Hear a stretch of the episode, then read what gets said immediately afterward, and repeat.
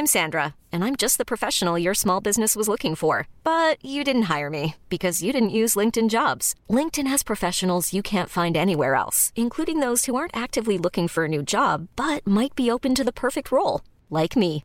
In a given month, over 70% of LinkedIn users don't visit other leading job sites. So if you're not looking on LinkedIn, you'll miss out on great candidates like Sandra. Start hiring professionals like a professional. Post your free job on linkedin.com/achieve today. Tu vas prendre un petit peu de cocaïne, Daniel, s'il te plaît, pour euh, te rebooster là. Ah, mais moi je suis. Attends, tu rigoles Moi, tu me dis moteur Ah, c'est parti C'est moyen. c'est le Gérard Depardieu de la critique. Bonjour.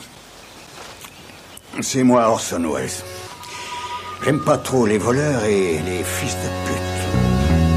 Salut c'est nos ciné, votre rendez-vous avec le cinéma qui aujourd'hui reprend le chemin des études, direction l'école pour jeunes gens doués du professeur Xavier, puisque revoilà les X-Men embarqués dans un sixième épisode de leurs aventures cinéma, sans compter les films Wolverine, hein, parce qu'on se respecte un minimum. On prendra d'ailleurs un instant dans la seconde partie de cette émission pour remonter un peu le fil de la saga entamée il y a déjà 16 ans. Et oui, et pour en causer deux mutants de la critique, Daniel Andreev, salut Daniel. Ah D'accord si tu veux. Et Stéphane Moïsaki, salut Stéphane. Salut Thomas. Merci, c'est mieux de parler avec un être humain. Allez, c'est ciné. Allez, c'est nos ciné, épisode 52 et c'est parti. Monde de merde. Pourquoi il a dit ça? C'est ce que je veux savoir. Ça part bien cette émission, il est déjà en roue libre, Daniel. X-Men Apocalypse, ça nous raconte, comme son nom l'indique, le retour aux affaires d'Apocalypse, mutant surpuissant débarqué des temps bibliques, qui décide de mettre la planète à feu et à sang en s'entourant de quelques méchants, dont ce fiefé salopard de Magneto, toujours incarné par Michael Fassbender. Et face à eux, on va retrouver leurs anciens amis, le professeur Xavier, toujours James McAvoy, et Mystique Jennifer Lawrence, et même, même ce bon vieux Wolverine. Et c'est pas Daniel Andreev, non, c'est même pas un spoiler d'ailleurs, parce que c'est dans les bandes annonces. Tens of thousands of years ago, an ancient being was born, the world's first. mutant. You are all my children. Nos deux camarades ont vécu l'apocalypse avec les X-Men, mais qu'en ont-ils pensé, Daniel? Écoute, la, la surprise, c'est que c'était pas nul. Ah, Et, C'est déjà euh, ça de prix. Non, non, parce que c'est le film que, qui, que tout le monde euh, euh, vouait- adore détester. ado- adore détester parce qu'en plus il y a la problématique euh, Brian Singer est-ce que Brian Singer est un bon réalisateur ou pas? Euh, ou est-ce que c'est un mec arrivé là un peu par hasard et qu'il était là sur les bons scripts euh, au bon moment je, je pense à Visual Suspect. Et, euh, et la bonne surprise c'est que, que bon évidemment c'est même moins bien je dirais que Civil War mais euh, il y a Ah oui, carrément. Ah ouais, on n'a bon, pas fait d'émission sur Civil War. c'est moins bien pas- que Civil War. mais, mais ça tu, et tu là exagères. ça et là, il y a des petites, des petites lueurs de ah, il se passe quelque chose, euh, quelque chose qui, qui se déroule. Et moi, je vais te dire franchement, moi, je suis fan des X-Men depuis. euh, c'est mon premier comics que j'ai jamais lu dans ma vie. Euh, c'est très, les X-Men sont très importants pour moi, vraiment. Et, euh, et, et, et tu sens que Brian Singer a essayé de canaliser les X-Men des années 80, ceux de John Byrne et Mhm. de Chris Claremont. Et La ça meilleure période, on peut le dire. la meilleure période. Et ça ressemble à un comics de Chris Claremont avec Ah. ses qualités et ses défauts. C'est-à-dire que c'est très bavard. Ça va parfois nulle part. Il y a des personnages qui arrivent parce que ils arrivent, parce que il fallait une, il fallait une ninja euh, anglaise euh, habillée en maillot de bain et hop, on a besoin d'elle. Bah, elle est là au milieu de l'histoire. Il y a des personnages qui sont là de manière complètement pas justifiée. Et, euh, et c'est foutrarque et t'as besoin et en plus c'est ça qui est vraiment euh, très Claremont dans, dans l'écriture c'est que euh, tu as besoin de faire appel à tes propres connaissances comics parce qu'il y a énormément de références au passé, il y a des références à la BD, ils n'ont pas pris le temps d'expliquer pourquoi ce personnage est important, pourquoi toutes les, les modifications qu'ils ont fait parce qu'ils en ont fait énormément. Euh, et, et je pense que au final, les qualités de ce film euh, arrivent à surpasser les défauts et pourtant il y en a. La Jean Grey qu'ils ont choisi, euh, qui est jouée par euh, Sansa Stark de Game of Thrones, est atroce, atroce. Je pèse mes mots. Ils nous refont des trucs qu'on voulait plus voir, c'est-à-dire Fassbender avec une vie de famille. Euh, Fassbender commence comme un ouvrier polonais et là, là tu- ça pourrait commencer comme un film porno, film porno convenable. et, et en fait, Un film porno convenable. et, et en fait, au fur, ah ben pour, pl- Mais non, écoute, non, non, pour plein de gens, pour plein de gens. Fassbender, écoute. Et euh, je pense à tout- toutes mes amies. Je... Et, et, et en fait, c'est des, scènes de kitschissimes, c'est super tendu, c'est euh, très ringard. La réalisation est assez ringarde. Genre, le film n'est pas encore sorti euh, en salle en France, mais déjà, tu sais qu'il y a des, des phases entières qui sont qui puent la ringardise. Euh, Ça, ça, c'est- après, c'est le souci de, de la façon dont Brian Singer filme ce genre de choses. Ouais. c'est déjà le problème dès le premier, hein, euh, Oui. dès le premier X-Men. C'est-à-dire que il y a, euh, à l'époque où le premier X-Men est sorti, tu pouvais pas vraiment vouloir à, à Brian Singer d'essayer de traiter ça avec le sérieux avec lequel il a traité. Donc ça, c'est- c'était très bien. Mais à côté de ça, euh, dès qu'il y avait une scène d'action, euh, il n'y avait plus personne. C'était atrocement mal filmé. Euh, pas de dynamique pour dessous. Euh, tout, tout est ramené à un certain niveau. Moi, c'est un peu tout ce qui m'a toujours fait chier chez Brian Singer, c'est que en fait, ils ont tous les mêmes costumes euh, noirs, tu vois. On, on, on- on- tout- tout- on fait même des blagues en fait sur le fait qu'il faut pas mettre des, des costumes euh, comme ceux du et comic là book, maintenant ils font des blagues sur que X-Men 3 était nul. Voilà, non, mais ça, c'est un- ça, c'est un autre problème. Ça, c'est un autre. méta, ouais. Puis c'est encore un c'est autre le, problème. C'est le film que lui n'a pas fait du Ouais. tout, auquel Ouais. il n'a pas participé. Mais c'est tout. surtout, c'est c'est le. le petit vengeur. C'est surtout le souci, c'est tout le souci de ce, cette façon de re- relire l'histoire en, en ré- en réutilisant euh, Days of Future Past, notamment dans le précédent, et de se placer au centre en fait de la vérité de la chose. Dans, dans Days of Future Past, t'as as une espèce de scène où, euh, qui est filmée, qui fait référence au film de Zapruder euh, de, de, de, de l'assassinat de JFK, mais pour filmer un mutant. Et en fait, la personne qui filme Enfin, donc c'est censé être le film qui détient la vérité, hein, Ouais. c'est ça dans les- dans la- dans les- dans- l'histoire avec un grand H de, de- de JFK, euh, puisque c'est le film qui est analysé et analysé Oui, pour le- voilà. la, bobine Super 8 que- qu'on a vu et revu. Voilà. Et là, en l'occurrence, le mec qui filme ça dans euh, comment dire Dans euh, Days of dans c'est Brian Singer. Ouais, ouais. Donc du coup, il se positionne comme le mec qui détient la vérité sur les X-Men. ouais. Voilà, et donc en fait les petites piques euh, sur euh, X-Men 3 euh, et, et- et fondamentalement euh, X-Men 3 c'est nul hein, mais, Oui. euh, mais, euh, mais fondamentalement il filme pas mieux ou moins bien qu'un pas qu'un très- Brett Ratner c'est ça le problème Il fait, est de pas très Singer. différent. euh, X-Men 3 et celui-là ne sont pas très différents. Non, c'est juste que par contre c'est très mal écrit euh, aussi. C'est-à-dire que la, la- la qualité, euh, en tout cas moi je trouve du premier X-Men, c'est que c'est un film qui est plutôt bien écrit et c'est tout le problème de Brian Singer, c'est qu'en fait si- s'il a un scénar qui est plutôt bien écrit, ça va à peu près tenir la route. euh, euh, voilà, mais si euh, parce qu'il fait rien de pour pour ramener, enfin pour rehausser ça ou pour baisser ça en fait la qualité. Si le scénar est bien, en général le film est plutôt pas mal quoi. C'était le cas du premier X-Men. Je suspecte, moi je suis pas tout à fait d'accord parce que j'aime pas trop le film, mais, mais admettons.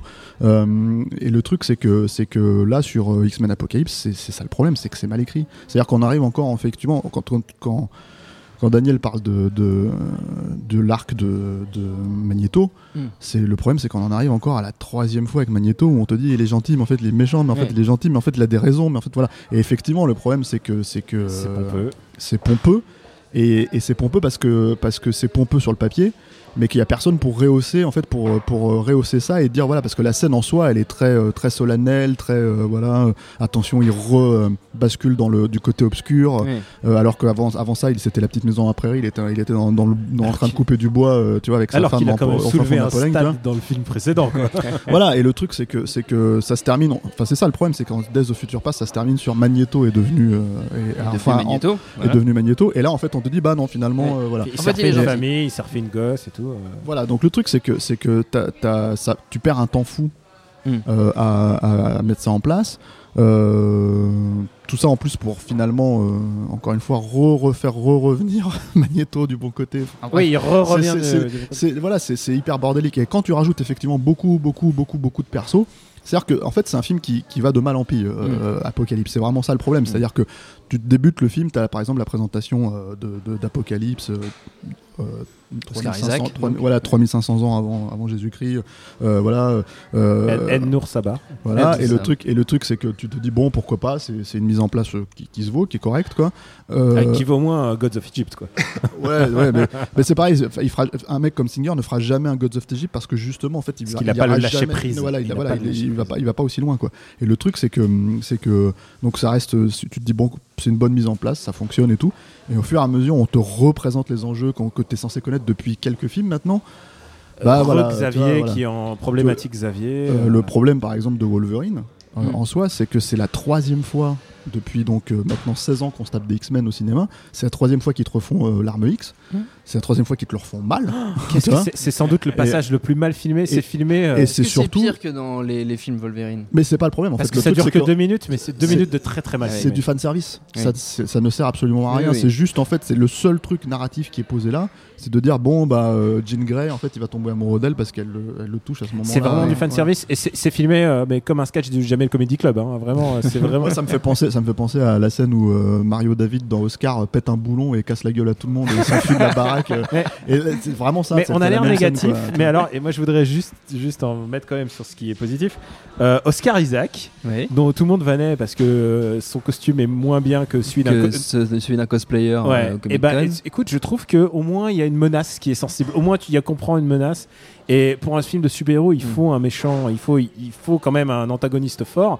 Et ça fonctionne. Et même presque plus que Civil War. Ou Civil War, euh, bah, on va pas spoiler Civil War pour ceux qui l'ont pas vu, mais le, le méchant de Civil War, euh, c'est un, c'est un Pékin moyen. Oui, oui. C'est un Pékin moyen là-dedans. Et là, c'est vraiment un gars qui tabasse, qui tue Mm. des gens et qui, qui casse des choses. Et il y a vraiment euh, du conflit. Et pour moi, X-Men, c'est ça qui est important. C'est quand tu voyais Magneto euh, qui soulève un pont, tu vois, un truc comme ça. Il y a vraiment une menace. Oui. Et les X-Men c'est- n'existent que, que quand il y a la menace. Et c'est ça la beauté de, de ce que sont les X-Men. C'est des mecs qui sont détestés et en même temps qui sauvent les gens qui les détestent.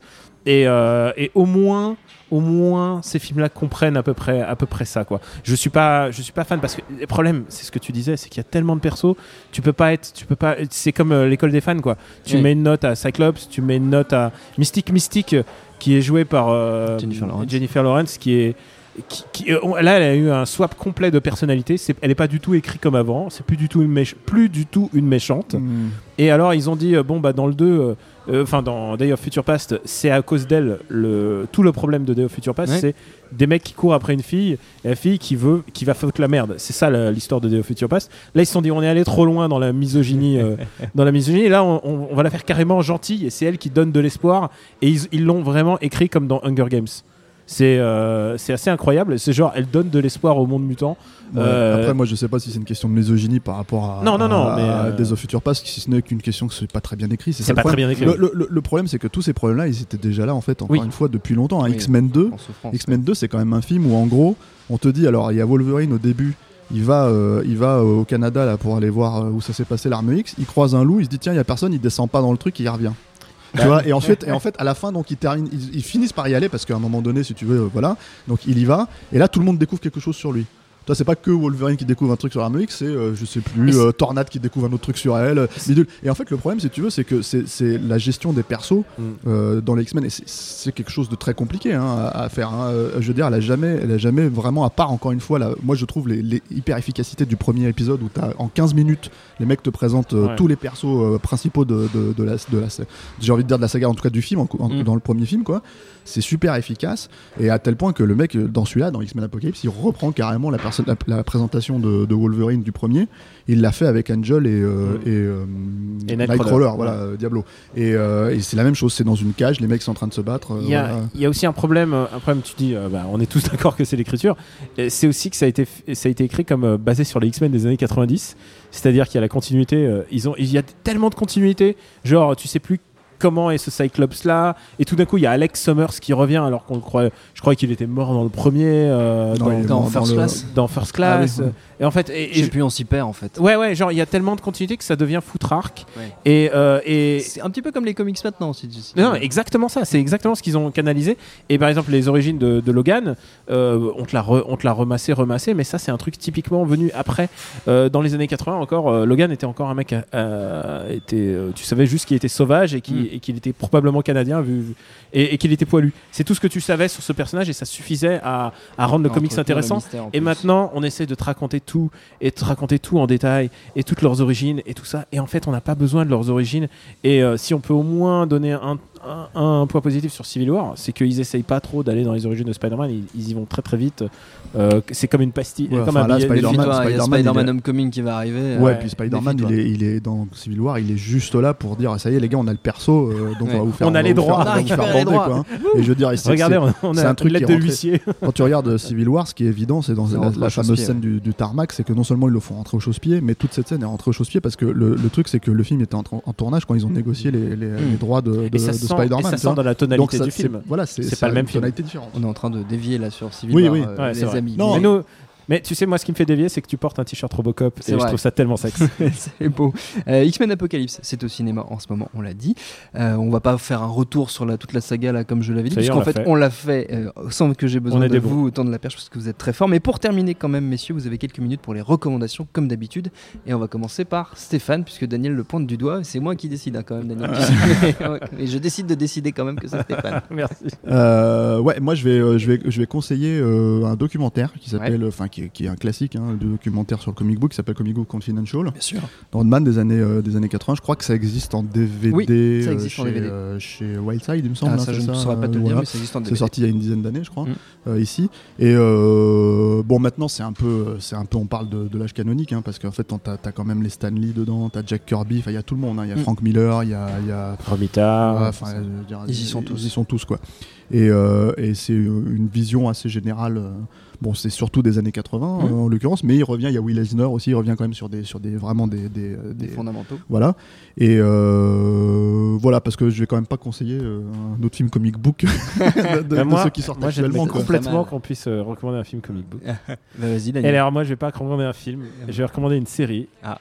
Et je pensais que ça allait être mon guilty pleasure, et j'ai appris à aimer Flash, euh, la série CW. CW, ouais. Et, euh, et tu sais quoi, il y a un truc qui est génial dans Flash, c'est que, alors d'abord, ils ont pris Barry Allen, qui est le, mon Flash que je déteste, que je déteste. Il est chiant à mourir, euh, et ils en ont pas du, ils l'ont pas du tout écrit comme Barry Allen, ils l'ont écrit comme Wally West, qui est le, qui est Kid Flash et qui est le, le garçon qui devient Flash après que Barry Allen meurt.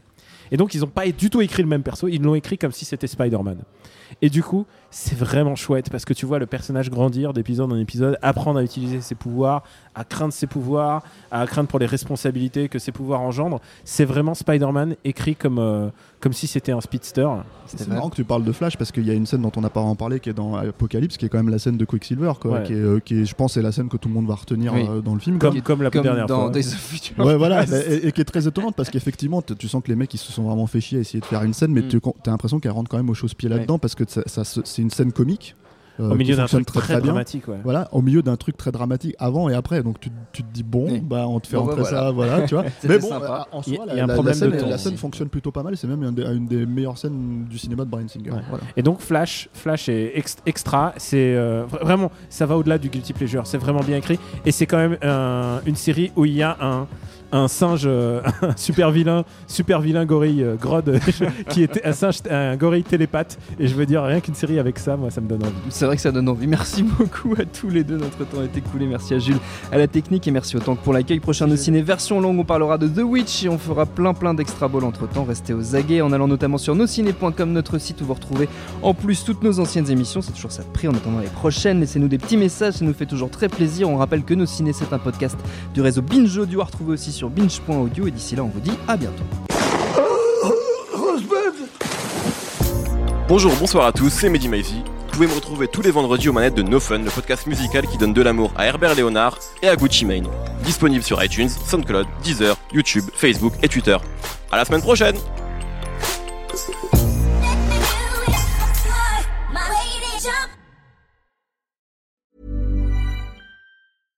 Imagine the softest sheets you've ever felt. Now imagine them getting even softer over time. That's what you'll feel with Bowl and Branch's organic cotton sheets. In a recent customer survey, 96% replied that Bowl and Branch sheets get softer with every wash. Start getting your best night's sleep in these sheets that get softer and softer for years to come. Try their sheets with a 30-night guarantee. Plus, get 15% off your first order at bowlandbranch.com. Code BUTTERY. Exclusions apply. See site for details.